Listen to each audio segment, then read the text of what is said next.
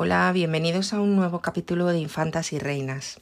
En el capítulo de hoy vamos a hablar de nuevo de una reina española, en concreto de María Luisa de Orleans, que fue la primera esposa de Carlos II.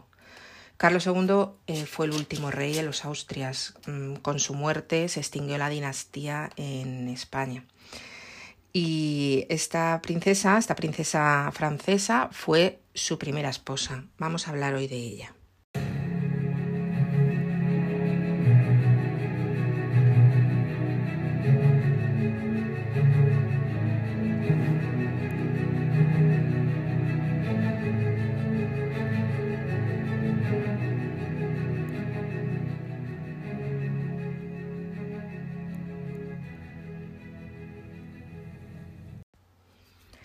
María Luisa de Orleans era una princesa francesa que había nacido en París el 26 de marzo de 1662. Era por tanto apenas unos meses menor que el que luego sería su marido eh, Carlos II de, de España. Esta princesa era hija de Felipe de Orleans. Felipe de Orleans era el hermano pequeño de Luis XIV, del rey Sol, un rey que ya ha salido en algunos más de nuestros episodios del podcast. Eh, Felipe de Orleans, si habéis visto la serie, por ejemplo, de Versalles, aparece allí como uno de los personajes principales, puesto que fue no solo el hermano de Luis XIV, sino un poco su compañero eh, durante toda su vida, un compañero muy, muy cercano. Y bueno, el duque de Orleans, Felipe, era homosexual y además en aquella corte francesa no había casi ni que ocultarlo, pero se suponía que todos los príncipes reales tenían que casarse y tener descendencia, entonces él se llegó a casar dos veces. La primera vez se casó con una princesa inglesa, con la princesa Enriqueta Ana, que era hija de Carlos I de Inglaterra, y tuvo descendencia con ella, y cuando ella murió volvió a casarse. Entonces, esta niña, María Luisa de Orleans, que fue reina de España, era hija de este primer matrimonio. Posteriormente, cuando murió su madre, porque María Luisa se quedó huérfana de madre muy pequeñita, eh, su padre, como hemos dicho, volvió a casarse con Isabel del Palatinado y esta nueva mujer de su padre ejerció un poco de, madre de las princesitas que habían quedado huérfanas. Era, por tanto, como decimos, sobrina del rey Sol. Era nieta de Ana de Austria. Ana de Austria era una infanta española aunque no le hemos dedicado un capítulo por completo a ella, sí que hemos hablado en, el capítulo, eh, perdón, en el capítulo que hablábamos de las españolas que habían sido reinas de Francia. Y María Luisa era la nieta de Ana de Austria. Ana de Austria la tenía un poco como nieta preferida, de hecho le dejó gran parte de, de su fortuna. Y ahí empezó la vida de esta princesita en el año 1662 en París. En el año 1678, cuando ella tenía apenas 16 años, se firmó una paz entre España y Francia. Si seguís este podcast ya sabréis que las paces entre España y Francia han sido continuas a lo largo de la historia, al igual que las guerras. Servían para bastante poco las paces. Entonces, en el año 78 se firma esta paz y dentro de las eh, capitulaciones de esta paz se comprometen a que haya un matrimonio entre Carlos II, que era el, rey de España, y esta princesa. En realidad Carlos II había llegado a estar de alguna manera comprometido con una sobrina suya, con la archiduquesa María Antonia, que si queréis hay un capítulo sobre ella anteriormente en el podcast. Mm, María Antonia, la archiduquesa María Antonia, era su sobrina carnal era hija de su hermana, de su hermana Margarita, que es la niña rubita de las meninas. Y se había intentado que se casara con ella de manera que, como siempre hacían los austrias, todo quedara en casa. Este matrimonio lo había intentado favorecer mucho la reina madre, Mariana de Austria, la reina viuda, porque era su hijo Carlos y su nieta María Antonia, y ella estaba muy a favor. Pero eh, finalmente la llamada facción francesa de la corte, parte de los gentilhombres de cámara y demás asesores que tenía cerca Carlos, que estaban a favor de Francia y no a favor del imperio. Cuando digo el imperio me refiero a la parte austriaca de los Habsburgo. pues había una parte que estaban a favor de Francia y presionaron para que el matrimonio fuera con una princesa francesa, entre ellos Juan José de Austria, que era un hijo bastardo de Felipe IV, por lo tanto, hermanastro bastardo de Carlos II.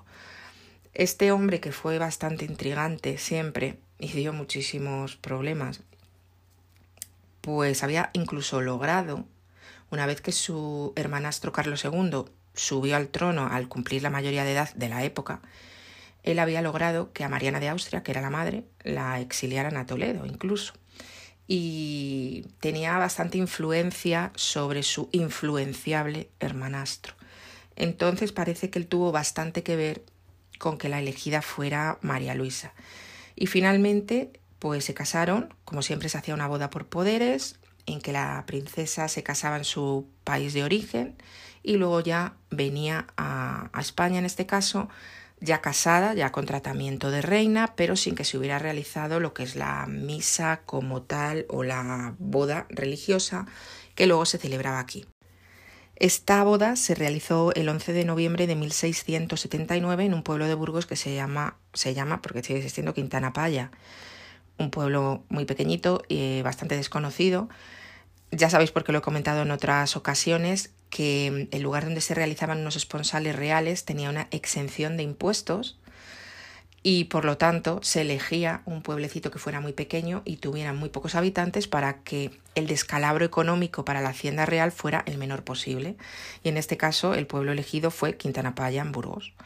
Allí fue donde se casaron y María Luisa pues volvió con su ya marido al Alcázar de Madrid como reina. Su reinado no tiene muchos hechos relevantes. Eh, a ella le costó bastante adaptarse a la corte española, que era mucho más rígida que la francesa en todos los aspectos. Tenía una camarera mayor, que era la camarera mayor era como la mano derecha de la reina, era la que estaba con ella continuamente, incluso dormía con ella en la misma habitación, en una habitación contigua.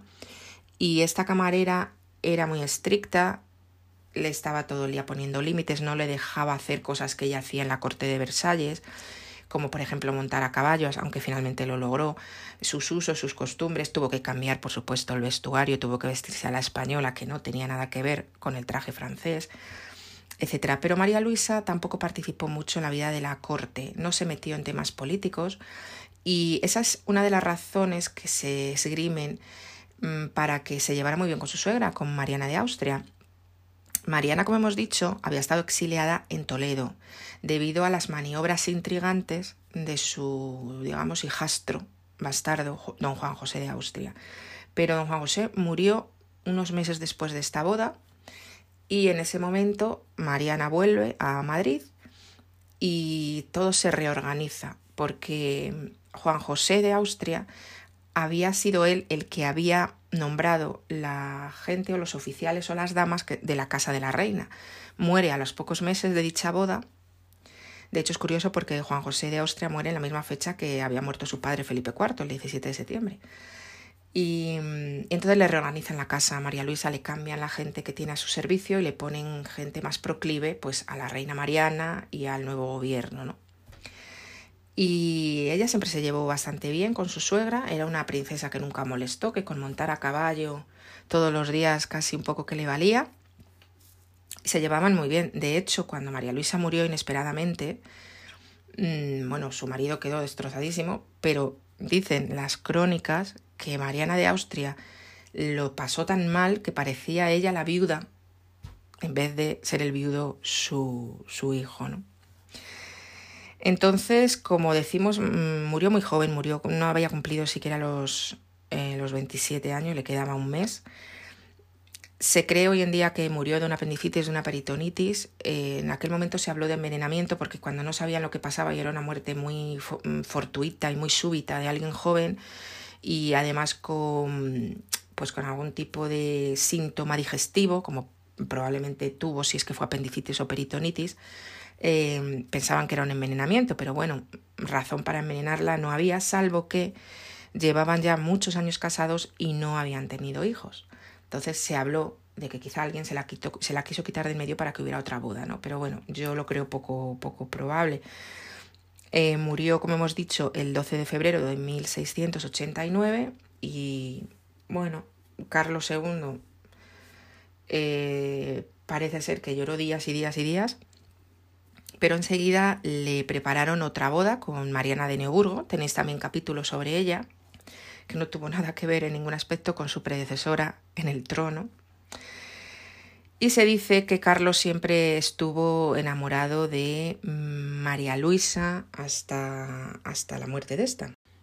A María Luisa cuando le dijeron en Versalles que se tenía que casar con Carlos II, era un rey de quien lo que se sabía, daros cuenta que entonces no había fotos, solo había cuadros que se podían tener o no en la corte francesa y que se suponía que el pintor lo que hacía era mejorar un poco al modelo, ¿no? Entonces eh, había muchas habladurías y lo que se hablaba, lo que se decía, era pues que era muy feo, que era contrahecho, que incluso no estaba muy bien de la cabeza, que estaba hechizado, se le llamaba el hechizado. Entonces esta, esta pequeña princesita que tenía 15 años, cuando le dirían, tienes que casar con este, pues echó a llorar y dijo que ella no se casaba. En aquel momento, cuando se firmó la paz de Nimega y por tanto se, se estipuló que iba a haber esta boda, todavía vivía, todavía era reina de Francia, la infanta María Teresa, de la que también tenemos otro capítulo. Era todavía reina de Francia, ella murió a los tres o cuatro años después de esta boda. Eh, entonces María Teresa, que era hermana de Carlos II, habló con María Luisa y le dijo, no te preocupes, que no es tan feo y es... No, bueno, no sabemos lo que le dijo. Simplemente por algunas cartas que María Teresa escribió a unas monjas con las que se carteaba en España, sí se sabe que intentó convencerla. Se supone que le dijo cosas buenas de su hermano. El caso es que María Luisa no vino muy convencida, pero sí que es verdad que el matrimonio en sí no fue mal, aparte de que no tuvieron hijos porque Carlos no podía tenerlos. Mm, ellos se llevaban bien y sobre todo Carlos estuvo muy enamorado de su mujer y se supone que lo estuvo no solo hasta su muerte, como decía yo antes, sino incluso ya casado con la segunda esposa, ¿no? Hay también una anécdota de un momento en el que Carlos baja con sus ayudas de cámara y demás al, al Panteón Real de, del Escorial y abre los féretros de su madre. Esto fue ya bastante tiempo después, cuando ya había muerto Mariana de Austria. Y insistió también en abrir el féretro de su primera mujer. Y parece ser que se pasó allí horas y horas llorando delante de, de ella. Bueno, este tipo de actos hoy en día nos pueden parecer incluso necrofilia, ¿no? Pero aunque no fueran muy normales tampoco, hay que verlos dentro de, del contexto de la época, ¿no? Y del contexto sobre todo del personaje que estamos hablando, que es eh, Carlos II. Entonces, pues esta princesa murió reina ya de España el 12 de febrero de 1689 y dejó a Carlos II sin herederos y en una tesitura de tener que volver a casarse, como de hecho hizo al poco tiempo con Mariana de Neoburgo, de la que, como ya os digo, tengo un capítulo aparte que os recomiendo porque es un personaje muy peculiar entre las reinas de España.